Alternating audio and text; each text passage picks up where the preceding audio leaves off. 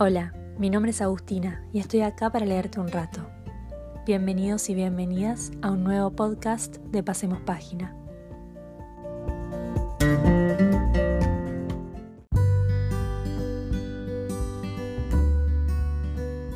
El cuento que elegí hoy se llama El último paseo y pueden encontrarlo en el libro El sol mueve la sombra de las cosas quietas de la escritora argentina Alejandra Camilla.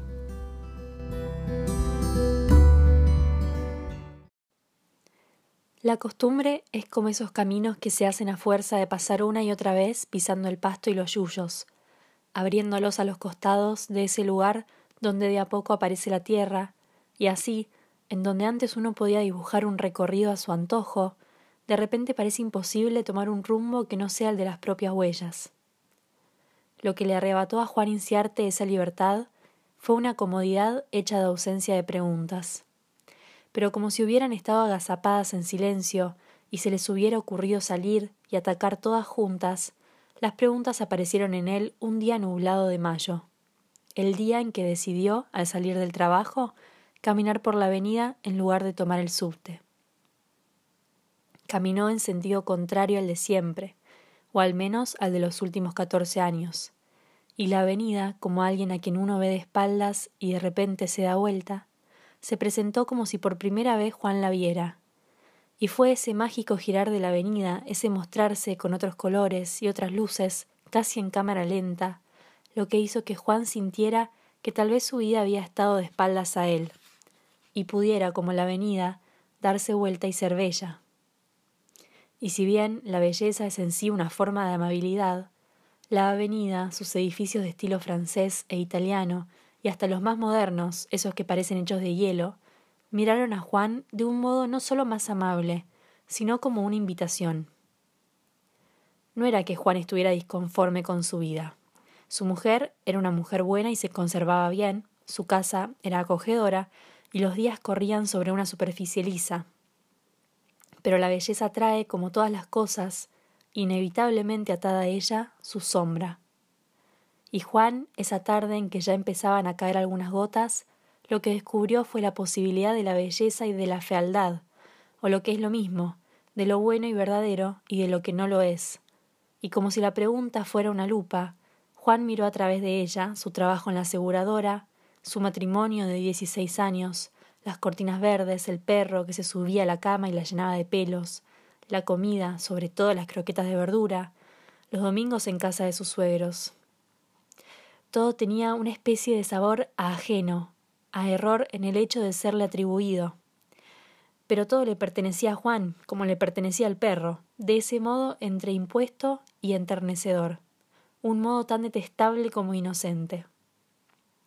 Él había decidido casarse con Laura, o al menos lo había aceptado. La había elegido, lo mismo que la casa. No era ajena a su vida, no podía abrir la puerta e irse como quien sigue de largo indiferente. Tampoco sabía si irse era lo que quería. La lluvia caía oblicua y golpeaba su cara, muchas minúsculas veces. Su vida lo rodeaba como un bosque, un bosque que había sido plantado por él.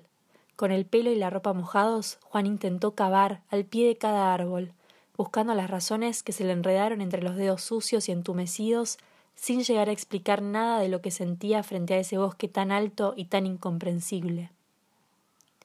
El saco de Juan, uno de cuadros pequeños azules y marrones, lucía esa especie de cansancio de la ropa de abrigo cuando se moja, esa falta de decisión en la forma que barre cualquier vestigio de elegancia. Juan se dejó mojar y vio que así, mojado, perdía un poco su respetabilidad. La respetabilidad es algo que unas gotas de agua pueden borrar. Tal vez no era tan respetable después de todo. No había pasión en su trabajo, ni como vocación, ni como juego o competencia. No había más que ese dejarse llevar cuesta abajo hacia eso que otros llaman ascenso. Ascenso a la oficina central primero, a la gerencia después. Gerencia de área se llamaba el lugar que Juan había conquistado como se conquista un imperio o un asiento en el colectivo.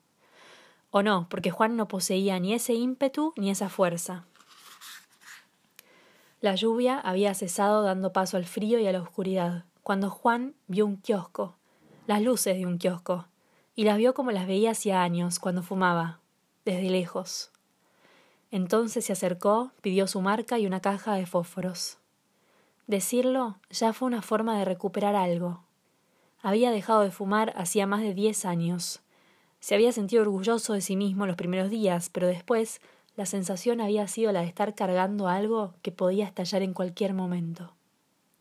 Tiró de la cintita roja del celofán y la hizo girar alrededor del atado que se abrió, y por algún motivo vino a su mente algo que nunca había sido recuerdo, algo que había pasado de ser un hecho a desaparecer en el tiempo sin dejar nada en su lugar, como un muerto sin cuerpo.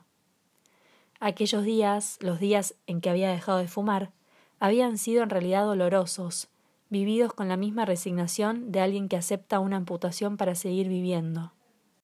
¿Quién puede estar orgulloso de una amputación? pensó, y dio la primera pitada, larga, hasta el fondo, hasta ese lugar donde tuvo que cerrar los ojos. El sabor tibio del tabaco volvió de muy lejos. La boca tiene recuerdos, pensó. Juan abrió los ojos, vio el cielo negro y hacia él soltó el humo como si lo profiriera. Enfrente había una plaza, una de las pocas que no habían sido enjauladas detrás de rejas verdes o negras, una que quedó libre, pensó Juan. Qué rara la libertad de algo que no puede huir, pensó, como el perro. Si lo soltase volvería, invisiblemente atado a su cuota diaria de ese alimento que no es comida, al pedazo de manta en la que duerme, a las caricias mínimas, a ladrar como si con eso justificara los días. Juan pensaba y se refería a él como el perro.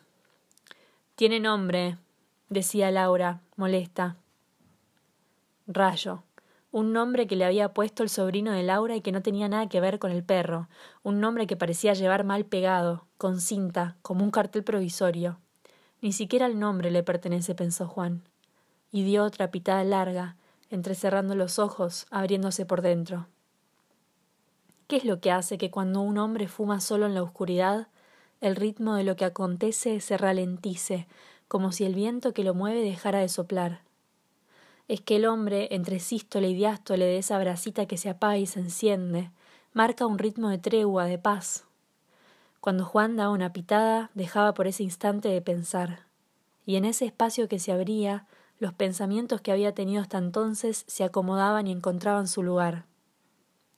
Después de tres cigarrillos, y cuando el ruido de un camión que no vio lo sacó de sus otras vidas, las que Juan imaginó fumando sentado en la plaza, como si no le importara la hora ni las quejas de Laura, se levantó, se subió al cuello del saco y con las manos en los bolsillos aspiró y dejó salir de él el frío blanco de la noche.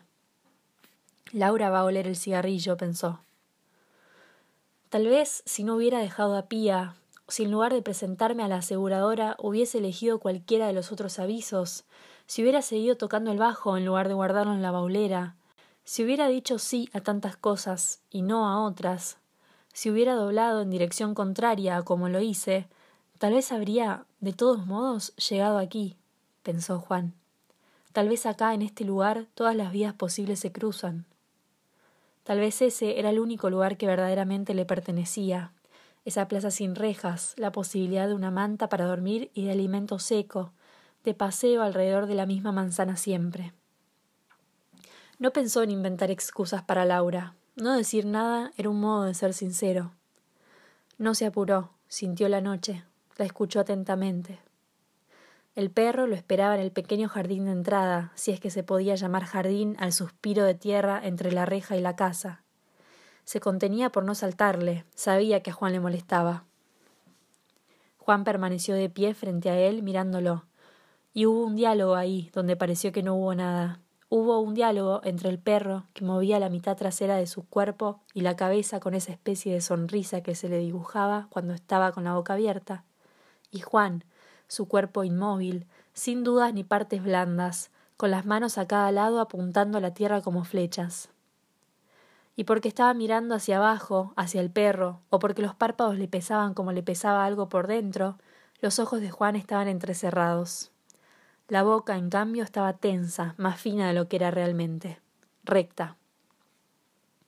El tiempo que todo lo agota sosegó el contento del perro que bajó el cuarto trasero hasta casi sentarse, y salvo por el brillo incansable de sus ojos, pareció calmarse. Juan en cambio parecía de piedra, a no ser por la respiración y el parpadeo, que entre tanta quietud se habían tornado increíblemente delatores. Y la misma quietud era la que hacía pensar que cuando Juan miraba el perro, no era el perro lo que veía. Abrió la puerta. La casa era un mundo tibio de luces y objetos. Laura hablaba y Juan la miraba como se mira la televisión sin volumen. Es hermosa, pensó, y le acomodó un mechón de pelo detrás de la oreja. Después fue a la habitación y se cambió el saco por una campera. Al volver, agarró la correa del perro y besó a Laura en la frente. Vos nunca lo sacás, dijo ella. Él la miró de nuevo, lentamente, si es que es posible mirar lentamente. Ella también lo miró. Es tarde, dijo, detrás de la puerta que Juan ya había cerrado.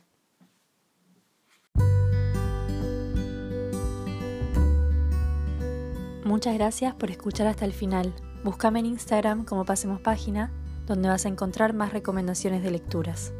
Hasta la próxima.